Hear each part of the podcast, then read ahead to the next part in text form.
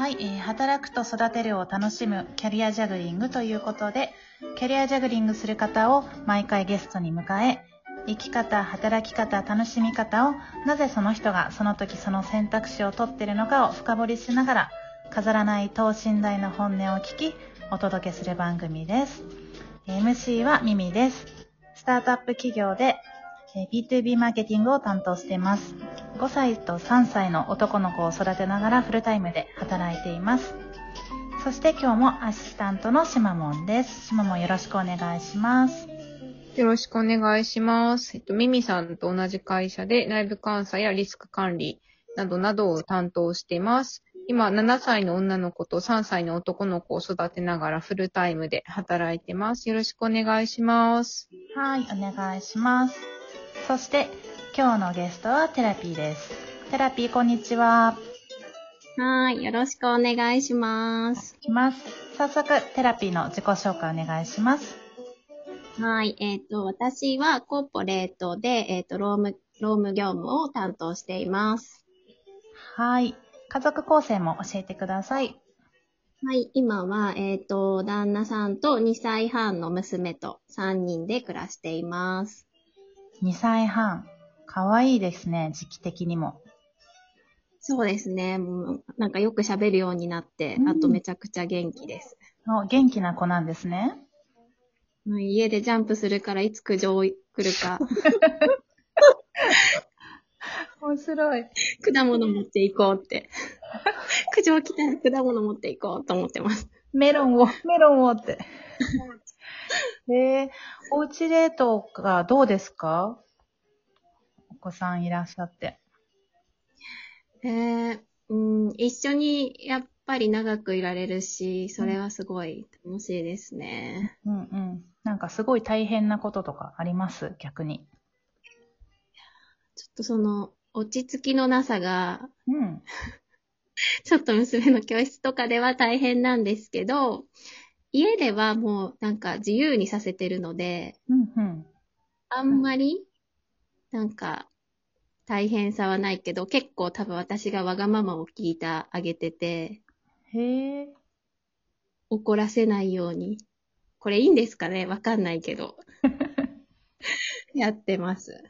でも今、イヤイヤ期だからね、大変だよね、本当にね。ね。だからこう、地雷踏まないようにう、ん。正解を考えながら。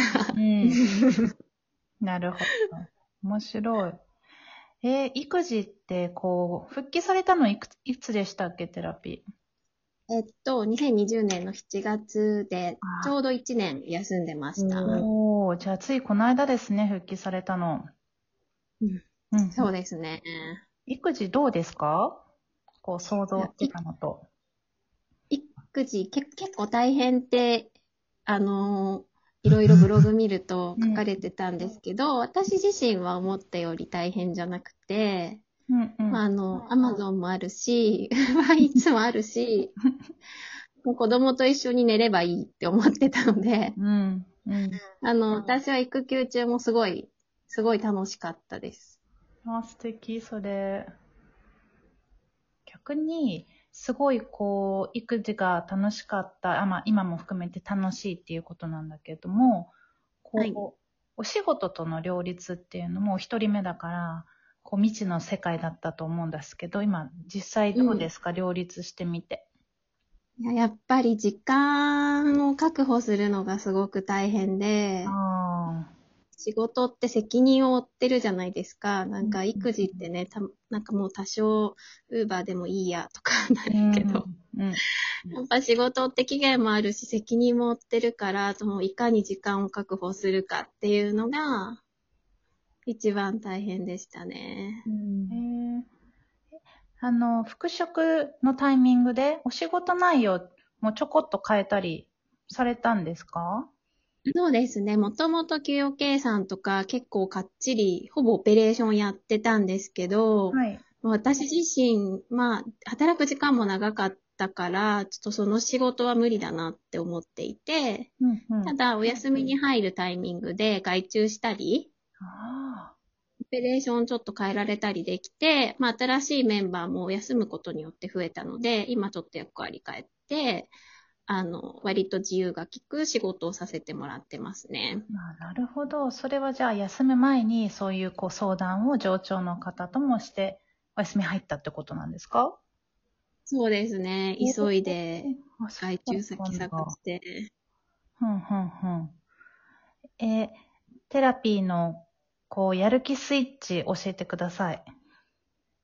私は、うんあの、仕事はもうオフィスにいることなので、え、フィジカルにオフィスにいで働くっていうこと？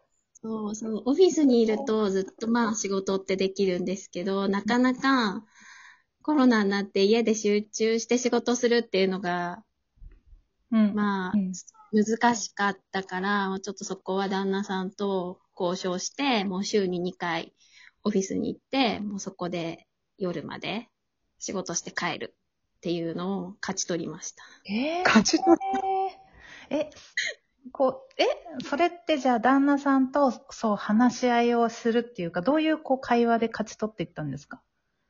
でもそこは、うん。あの、強行突破して、で旦那さんすごい頑張ってくれてるから、あんまり悪口言っちゃいけないんですけど、なんか、やっぱり、いいつも会社行った時は終電とかで帰るんですね。うんうん。おー。母親が、母親が12時過ぎに帰ってくるなとか言われるから。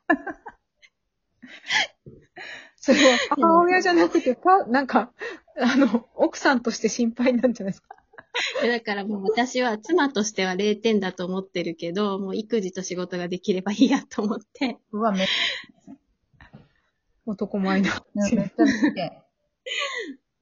そこはもう強行突破して、旦那さんが、あの、受け入れてくれたありがとうって思ってます。わあ、すごいなちゃんとそこに感謝できるのもテラピーらしい。あの、上からですけど、よく頑張ってくれてると思います。最高。最高。ああ、面白い。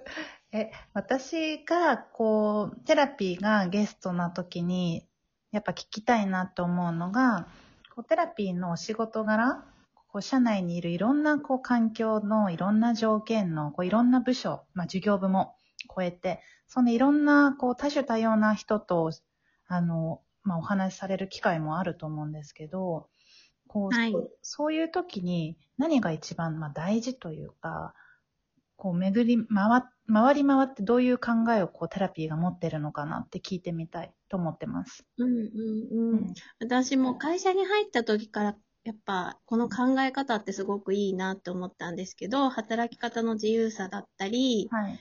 あの、それって働くお父さんお母さんにとってはすごくいい、いいこと責任を果たせばその時間は自分でできる時にやればいいよとか、うん。で、えっと、いろんな環境の人がいるので、うん。私、いろんな立場の人から話を聞くんですけど、やっぱ全員にフェアである制度うん。で、まあ、すごくバランスに悩むところなんですけど、もうそれを実現できて、もっと、あのーやっぱ時間に制約がある人でも働きやすい会社をみんなにそのフェアな形で作れたらいいなっていうのは、あの、常々考えてるから、ちょっとあの、二人からも、いつでも意見が欲しい。これ難しいんですよ。いや、これ難しいなんてもんじゃないぐらい難易度高いと思います。フェアな思考ですよね。その全員にとってのフェアネスって、その言葉の意味も違うし、さっき言ったように条件ももちろんうん。立場も違う。その中で、こう、やっぱチーム内でもディスカッションを繰り返したりしてるってことですか？そうですね。この答えのない議論っていう、はいはい。よく言うんですけど、もうすごい考えますね。みんなにとってフェアは？どういうことか。やっぱそれって一部の人にとってはフェアじゃなくなる？ですよね。場合があるから、全員にとってフェアってなんだっけっていう議論はすごいしますうね。ん。そのうんチーム内のダイバーシティっていうか、どういう属性の人が、あの、か言えるところだけでいいけど、あるんですか？えっと、チームは社員が4名で、えっと、お子さんいる方が私ともう一人で、えっと、お子さんいない方が2人で、なん、か、ダイバーシティ的には結構バランス取れてる。ああ、いいですね。で、確かに。男女二人ずつ。おー、うん。なるほどね。いや、難しい、なん、なん、なんか難題ではあるけど、こう、テラピーのような人が、こう、フェアな思考をこう、も、維持するのに気をつけてることとかってあるんですか？うーん、私は、うーん、私は結構こう、育児うん。がすごく楽しくやってたから、どちらかというとそんなに大変さを感じなかった？うん、うん、うん。けど、けどうん全然そうじゃない人もいるし、もっとこう、育児をしながら仕事を？私はもう家族を優先しようって意思決定してるけど、もっと仕事を頑張りたいっていうお母さんお父さんいると思うから、まあそういう人たちがもっと働きやすいくなる制度うん。みたいなのは、もっとこう、私が気にならない分考えなきゃいけないなとは思ってますね。そっか。子育てっていうくくりの中でも様々な価値観あるっていうことですよね。うん。うんうん。面白い。ありがとうございます。そしたら最後にこの番組を聞いてくれてる方にメッセージをお願いします。はーい。はーい。まあ、私自身は結構育児はすっごく楽しくやっても、手を抜くところは手を抜く形でやったので、まあみんなも無理しないでやってもらいたいなと。そこだけですかね。楽しく無理せず、体が一番大事なので。はい。無理しないことが一番ってことですね。はい。はい。ありがとうございます。では、今日はテラピーにゲストで来ていただきました。ありがとうございます。また次回もお楽しみに。ありがとうございます。ありがとうございます。ありがとうございました。